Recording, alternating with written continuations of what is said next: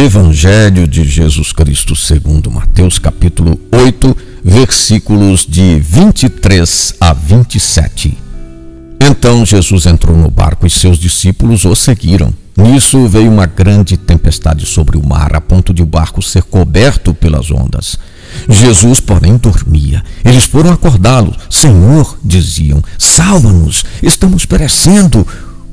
Por que tanto medo, homens de pouca fé? respondeu ele.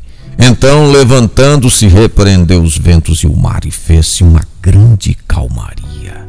As pessoas ficaram admiradas e diziam: Que homem é este que até os ventos e o mar lhe obedecem? Grande parte da missão de Jesus transcorreu junto ao lago de Genezaré. Para os habitantes da Galiléia, este lago era o mar.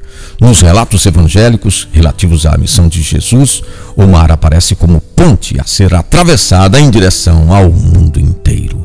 Vencer seu caráter imprevisível, violento e caótico é prerrogativa do poder divino que se manifesta em Jesus.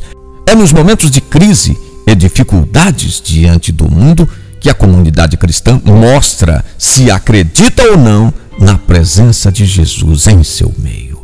As situações críticas são sempre um termômetro que mede o grau de consciência, de maturidade ou da infantilidade da fé.